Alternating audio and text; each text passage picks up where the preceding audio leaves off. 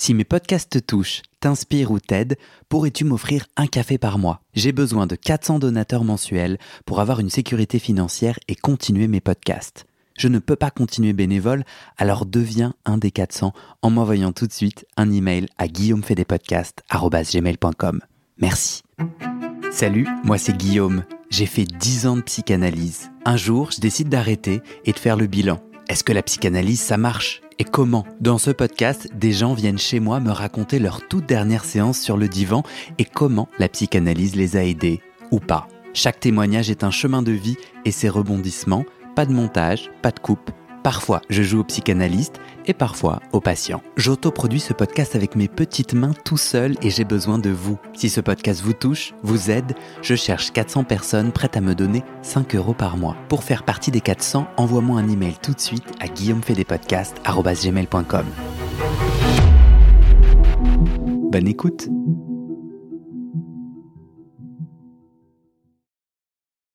Salut Salut Oh là là, j'arrive pas avec le salut. Salut Aujourd'hui, c'est Sandrine qui nous raconte son expérience sur le divan.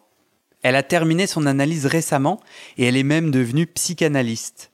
Dans cet épisode, elle me raconte comment la psychanalyse l'a aidée à faire la paix avec son passé, à faire le deuil de sa maman et à sortir de fausses croyances qui l'a bloquée.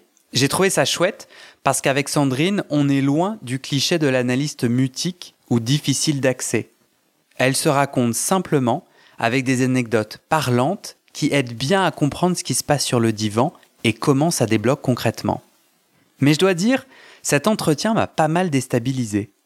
Sandrine m'a raconté que la psychanalyse lui avait permis de trouver une harmonie pour être avec soi, aligné face aux autres, pour vivre ses chagrins et ses déceptions sans se faire emporter. Et moi, je me suis dit, bah, je suis pas du tout encore là. Bah, je me sens en chemin, et du coup, je me suis demandé, est-ce que ce chemin pour devenir moi, bah, c'est la vie tout simplement, ou est-ce qu'une thérapie m'aiderait à lâcher quelques poids qui m'enfoncent encore? Donc au final, est-ce que j'ai vraiment terminé mon analyse? Et j'en sais rien. J'avoue, je patauge un peu. Mais bon, c'était l'objectif avec ce podcast. Questionner ma dernière séance et mes 10 ans en analyse. Alors j'essaie de faire confiance au processus et on va voir ce qui émerge des entretiens suivants. Avant de vous laisser avec Sandrine, je voulais dire un grand merci à celles et ceux qui m'aident en partageant ce podcast autour d'eux ou en lui donnant 5 étoiles sur Apple Podcast. Et j'en profite, n'hésitez pas à faire de même, ça prend 3 clics. Allez, bonne écoute et à bientôt. Est-ce que euh, tu peux commencer par te présenter succinctement? Alors, euh, aujourd'hui, j'ai 55 ans, je suis maman de deux enfants et depuis euh, quelque temps, je suis donc, enfin, j'ai mon cabinet de psychanalyste. Mais euh, bien avant, mon corps de métier, c'est éducatrice spécialisée. Donc, j'ai travaillé auprès de, de jeunes et de familles en situation un peu délicate, bref.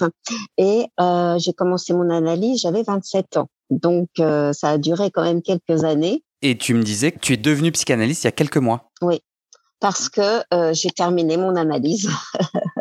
Alors moi, je suis super content parce que c'est la première fois que j'ai quelqu'un qui me dit j'ai terminé mon analyse. Alors, euh, pendant longtemps, plusieurs fois, j'ai cru que j'avais terminé mon analyse. Et finalement, euh, j'ai été amenée à continuer. Tu vois? Donc, à reprendre mon travail. Parce que dans ma vie, tous les jours, je voyais qu'il y avait des choses qui n'étaient pas réglées, tout simplement. Et aujourd'hui, euh, j'ai terminé mon analyse parce que je me sens pleinement en harmonie avec moi-même et en capacité de devenir psychanalyste. C'est-à-dire que euh, je suis suffisamment en équilibre avec moi-même, en capacité de me, de me gérer, de, de vivre avec moi-même pour aujourd'hui accueillir, accueillir le patient et l'accompagner. Tu dis que la psychanalyste a amené de l'harmonie que tu n'es plus dans, ton mal-être, que tu as réglé des choses. Est-ce que tu te sens à l'aise de, me raconter c'est quoi les grandes problématiques, les grands nœuds que tu as travaillé euh, dans ta psychanalyse? Oh ben bien sûr, euh, fou là. Euh, disons que le, le, départ c'est un deuil. Le fait que ma mère soit décédée quand j'avais 7 ans, qui évidemment a eu un impact dans mon enfance, dans mon adolescence. Euh, et j'étais quelqu'un de très très euh, très déstabilisé, je dois dire vraiment. Mais je pense que ce qui était essentiel, c'est que j'avais cette Sandrine complètement déstabilisée, avec des souffrances, euh, bon, plein de choses. Mais j'avais une Sandrine en moi qui a toujours voulu euh, m'en sortir, comprendre. Pour moi, je me disais, il n'y a pas de raison. Il n'y a pas de raison que, que je vive ce chagrin, ce déséquilibre, cette timidité, ces échecs, ce, ce sentiment de rejet, de différence, voilà tout ce qui tout ce qui peut tout ce qu'on peut ressentir dans sa vie qui qui, qui empêche de, d'évoluer librement. Et il me semble essentiel quand on veut réussir ce travail, c'est d'avoir cette petite euh, voix intérieure qui dit moi je veux m'en sortir. Parce qu'un travail d'analyse c'est très long. Il faut être courageux. On rentre dans des souffrances dans des questionnements profonds. Ça touche la famille ça touche euh, les êtres que l'on aime ça nous touche nous-mêmes. Et si on n'a pas cette volonté de traverser tout ça euh, bah, on peut abandonner. On peut abandonner tout simplement. Même si on abandonne à certains moments de pouvoir euh, voilà se dire bon j'y retourne est-ce que tu saurais me dire de façon synthétique et simple, le plus simple possible, en quoi la psychanalyse t'a aidé à grandir de ce deuil, à faire la place à cette Sandrine qui voulait vivre? Eh bien, c'est très simple. C'est que euh, lorsque j'ai commencé, par exemple, ma psychanalyse à 27 ans, euh, un exemple très clair, euh, c'est que je disais, moi, j'ai pas de mère, parce que ma mère était décédée, j'avais 7 ans. Déjà, oui, j'avais une mère. Déjà, la vision, la perception que j'avais de ma situation était fausse. Et je pense que quand on rentre en psychanalyse, euh, on a une vision de nous-mêmes, de la situation qui est fausse. On est basé sur des croyances. On est basé sur euh, des sur des croyances. Et quand on commence à faire ce travail, à rentrer dans son histoire, on peut voir qu'il y a des choses auxquelles on croit qui ne sont pas la réalité. Par exemple, moi, je disais toujours que mon père euh, s'était toujours occupé de moi. Sauf que c'était faux. J'avais un père qui ne s'était pas occupé de moi, qui était dans la négligence. Et donc, je me suis construit sur une base de négligence. Mais dans mon, dans ma vision des choses, c'était pas du tout euh, le cas. Et donc, ce qui est difficile, c'est de retourner dans son enfance, dans sa construction, et de réaliser bah, que finalement euh, c'était pas tout à fait ça. Et de remettre moi je dis c'est comme un Rubik's cube. Toutes les faces n'étaient pas euh, en harmonie et ben de remettre toutes ces faces en harmonie. Et évidemment ça prend du temps. Ça veut dire quoi remettre en harmonie? Est-ce que c'est l'analyste grâce à ses interventions qui t'a mis sur ce chemin d'harmonie? Est-ce que c'est toi toute seule qui a petit à petit en parlant tu t'es remise en question? Ah bah c'est les deux. Parce que de toute manière, c'est moi je me suis toujours j'ai toujours observé observé ce qui se passait dans mes séances. Est-ce que ça, est-ce que pour moi c'est pertinent ce qui s'y passe ou pas? Est-ce que je sens qu'il y a des choses qui bougent ou pas? Il m'est arrivé de sortir de séances titubantes parce que je sentais qu'il y avait des choses qui bougeaient en moi. Euh, C'était très perturbant. Euh, je me souviens, euh, j'étais à la fac les premières années à ne plus pouvoir me concentrer sur quoi que ce soit parce que justement j'allais toucher des choses, j'allais toucher des, des points forts.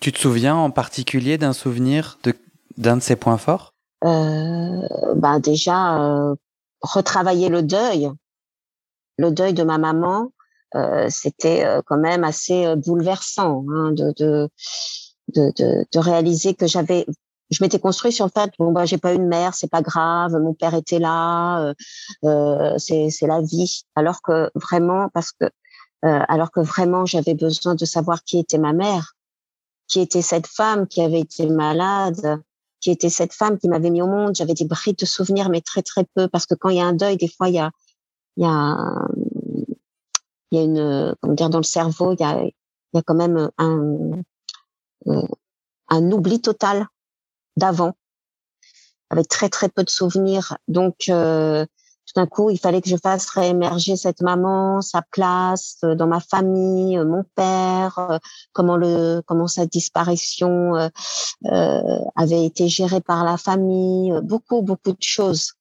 Et donc c'est vrai que c'est long, c'est très long. Euh, ensuite, euh, lorsque je suis arrivée à l'école, ce manque, ce, ce cette perte qui m'envahissait l'esprit, euh, qui faisait que je pouvais pas m'intégrer euh, dans la classe, que j'étais perturbée parce que euh, on n'avait pas mis de mots sur ce deuil. Donc moi, j'étais toujours dans le questionnement, dans le manque, dans me sentir différente. Je n'avais pas de maman, euh, euh, j'arrivais pas à m'intégrer, et ça m'a poursuivi. Donc tout ça, évidemment, à retravailler. Eh ben, c'est pas simple. Ça, ça touche. C'est voilà. Alors, tu parlais de ces, de ces sujets essentiels qui remontent sur le divan, où tu te rends compte que tu es bloqué dans des croyances. Comment est-ce que grâce au divan, tu te rends compte que tu es bloqué dans des croyances? Concrètement, pour moi, la psychanalyse, c'est tu viens deux fois par semaine t'allonger sur un divan avec un analyste, une analyste qui intervient plus ou moins, qui ne guide pas, qui n'est pas coach. Donc comment, à force de répéter sur le divan des choses, soudainement tu te dis mais stop Sandrine, ça c'est une croyance et c'est faux. Ah non. Euh, bon déjà moi, euh, la personne avec qui j'ai travaillé euh, la, la, plus grosse partie de, ma psychanalyse était quelqu'un qui parlait. Ça veut dire qui pouvait vraiment mettre des mots sur mes paroles. Il pouvait par exemple éclairer ma pensée en donnant des exemples euh, d'histoire, de ou pointer ou revenir sur ce que je disais pour me permettre euh, de réaliser que voilà, là, il y avait quelque chose à travailler. Euh, c'est vraiment pour moi un travail à deux. C'est vraiment un travail de, de même euh, aujourd'hui, par exemple, en tant que psychanalyste, moi, je parle, hein, je, je dis des choses, ça me semble essentiel. Euh, qui fait que comme je m'appuie sur euh, le psychanalyste, ce qu'il me dit, j'avance avec lui. C'est comme s'il me, il me mettait des petites lumières c'est comme s'il m'indiquait un peu des chemins.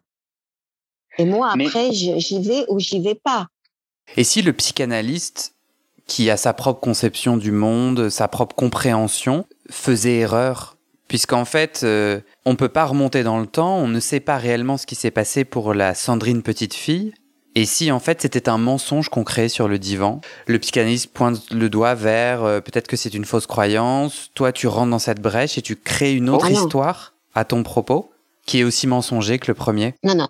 Euh, par exemple, euh, par exemple, je, je, je, vais parler de, du fait que, je, je dis un exemple, hein, je me perds beaucoup en voiture, euh, je me perds beaucoup. Je donne un exemple un petit peu concret. Euh, je ne sais pas pourquoi, chaque fois que je vais ce chemin, j'ai Google Maps, je prépare mon chemin, mais je me perds. Je me perds toujours. Hmm. Et euh, je trouve ça intéressant. En même temps, euh, il dit, ben, euh, qu'est-ce que euh, quand vous vous perdez, qu'est-ce que qu'est-ce que vous ressentez, qu'est-ce qui se passe, euh, qu'est-ce que voilà, qu'est-ce que vous vivez dans ces moments-là. Et donc, je peux m'interroger sur ce sur ce moment-là.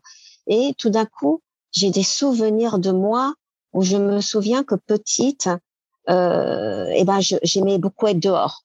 J'aimais beaucoup vadrouiller dans la nature. J'aimais beaucoup cette liberté de, de, de vaquer un petit peu à mes, à mes occupations à l'extérieur.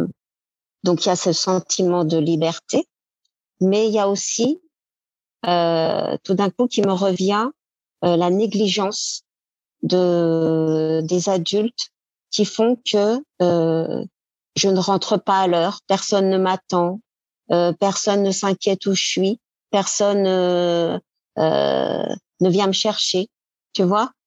Et tout d'un coup, de travailler le fait que je me perde sur les routes, petit à petit me ramène à des souvenirs d'enfance où je me perdais dans ces espaces, dans la campagne, dans la nature. Et tout d'un coup, je réalise que je me base sur de la négligence. Tu vois? Et tout d'un coup, je peux reprendre le contrôle de mon chemin. Moi, j'ai besoin d'aller là. Euh, si j'ai envie d'aller me promener, je vais me promener. Mais si j'ai envie d'aller directement euh, à destination sans m'énerver parce que dix fois je me perds, parce que euh, j'angoisse quand je suis perdue, parce que ça m'énerve de me perdre, que je me dis que je suis nulle, que vraiment j'arrive à rien, que ceci. Eh ben non, parce que tout ça, c'était, ça représentait toute la négligence qu'on avait eue avec moi petite quand je me quand je partais sur les routes comme ça. Et une fois que tu as compris ça, eh ben tu reprends les rênes de ta vie. Et si tu as envie d'aller promener dans la campagne, tu vas et tu tu t'éclates. Mais si tu as envie d'aller à destination, eh ben tu regardes ton ton parcours et tu ne te perds plus. C'est ton cas, tu te perds moins? Ah, je me perds plus. Ou si je me perds, c'est que je, je sais pourquoi. C'est parce que j'ai envie de vadrouiller dans la campagne que je trouve magnifique.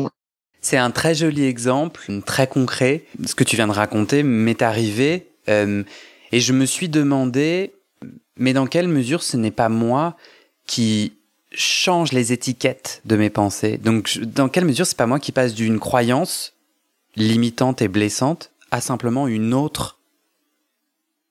Mais dans aucun des deux cas, ce n'est la vérité.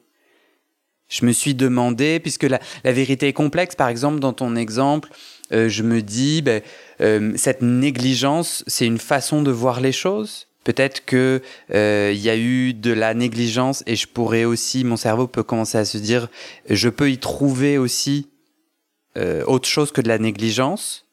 Et je me dis à ce moment-là, mais Guillaume, pourquoi tu choisis alors d'identifier ça comme de la négligence, sachant que c'est un des éléments clés pour te reconquérir et ne plus te perdre, c'est de rebattre les cartes de ce qui s'était passé et d'une forme un peu de culpabilité ou de responsabilité.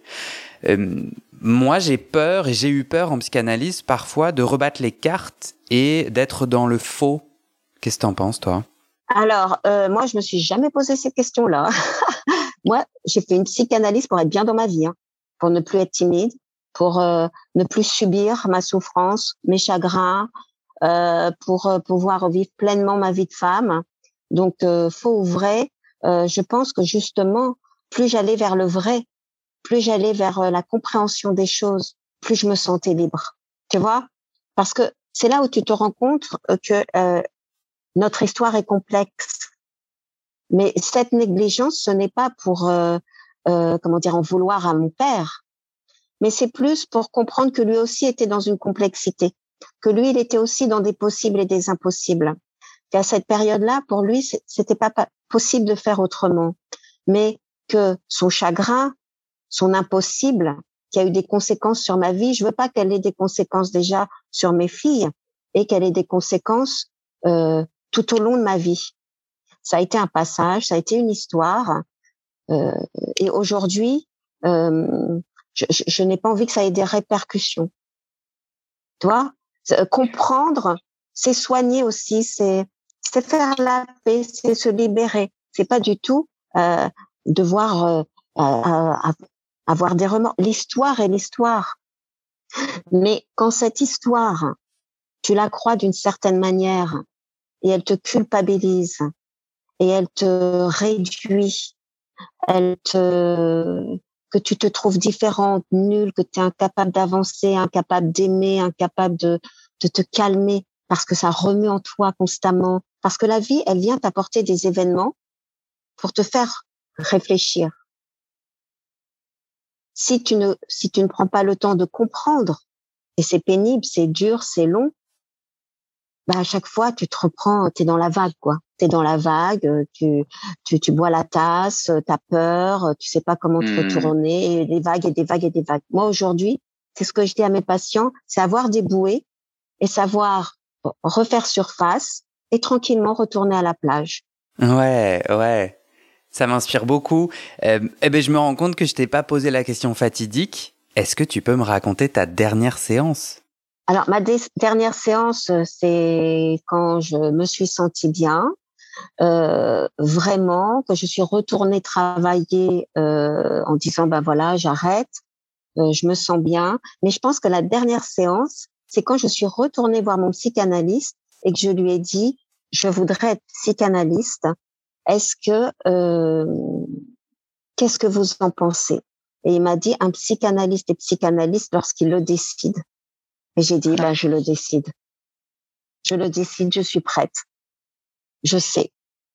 C'était, pourtant j'avais voulu l'être plusieurs fois. Je m'étais posé des questions, euh, même coach, conseillère, je savais pas trop, mais j'étais pas prête. Aujourd'hui, je suis prête, je sais, j'ai aucun doute. Mais je voudrais te raconter quelque chose. C'est quand j'ai travaillé avec la personne qui qui ne disait rien. Je lui ai dit j'arrête ma psychanalyse, je suis prête. Et je, je ne sais pas si c'est arrivé à beaucoup de monde, mais j'étais chez moi tranquille en me disant ça va, je, je vais bien, j'arrête de fumer, je me sentais bien dans ma vie. J'arrête ma psychanalyse. La, la, on sonne à la porte. Mon psychanalyste, en sueur. J'ouvre. Il me dit, vous ne pouvez pas arrêter votre psychanalyse. Euh, je dis, ah bon, euh, pourquoi? Il dit, non, non, c'est pas le moment, vous êtes en danger. Euh. Je referme la porte et je dis, OK, j'ai l'impression que je suis bien, mais il me dit que je suis pas bien. Où est la vérité? Waouh. Ouais, ouais, ouais, ouais. Et là, je reste en point d'interrogation, hein, carrément. Hein. Je me dis là, euh, ouh, qu'est-ce qui m'arrive? J'ai pris mon annuaire. À l'époque, j'avais des annuaires. J'ai ouvert mon annuaire à la page du psychanalyste et j'ai téléphoné. J'ai dit voilà ce qui m'arrive. Qu'est-ce que je dois penser? Et euh, il y a l'un d'entre eux qui m'a dit bah, est-ce que vous voulez venir en parler? Et je ne sais pas ce qui s'est passé.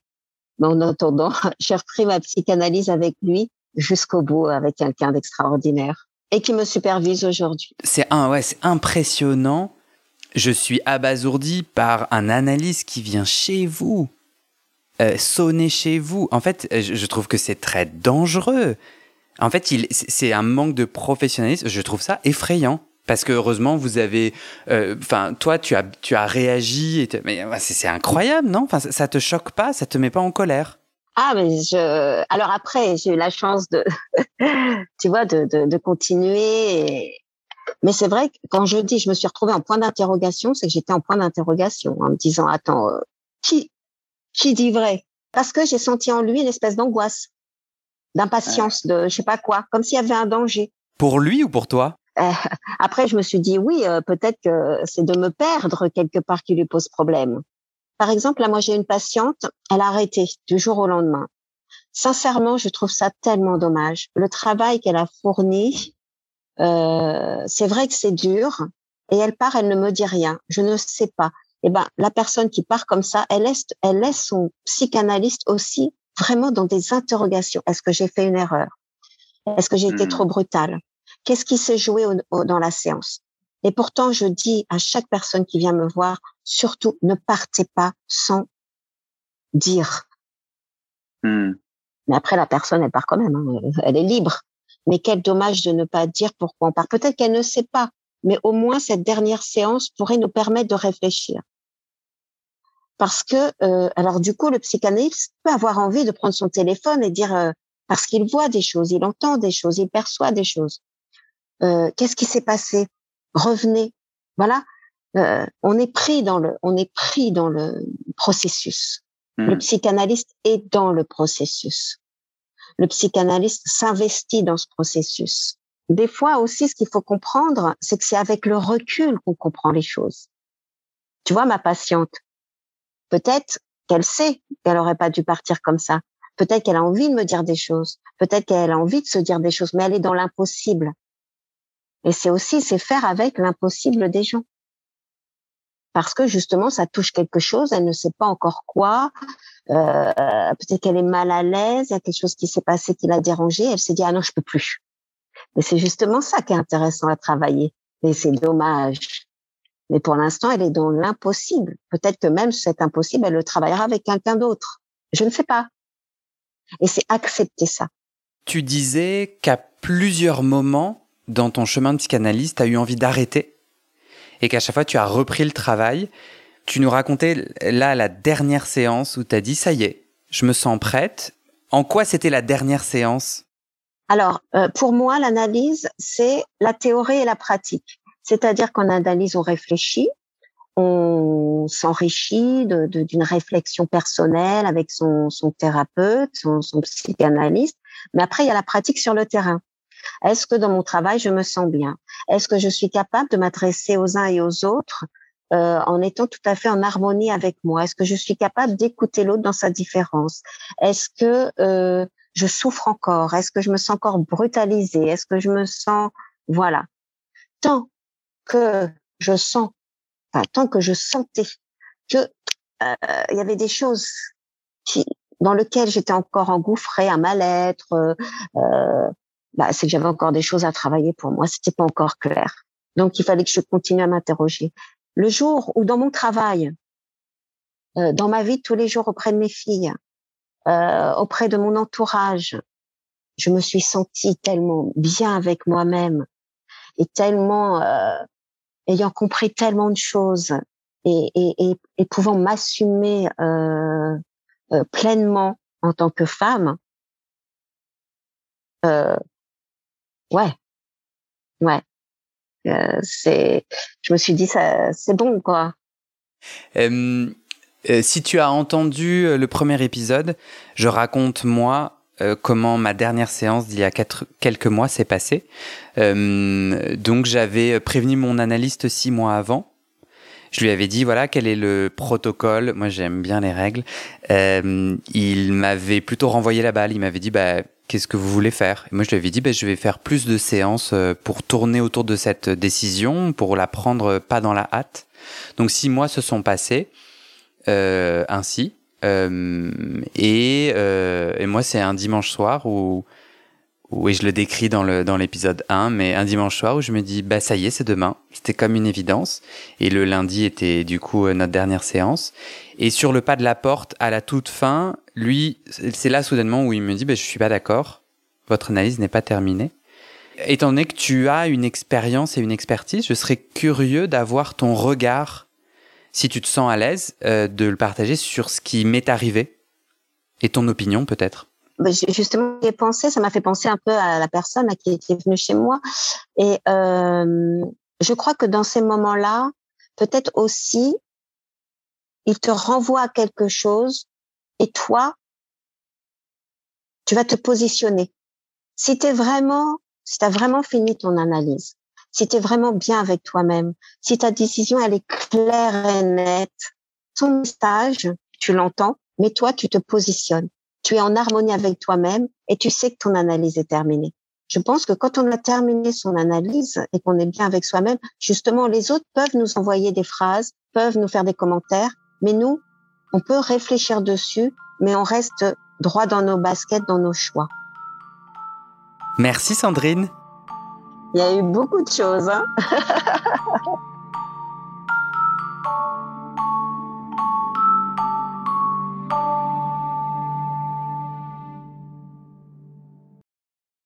Et c'est la fin de cet épisode. Vérifiez dès maintenant si la suite est déjà publiée.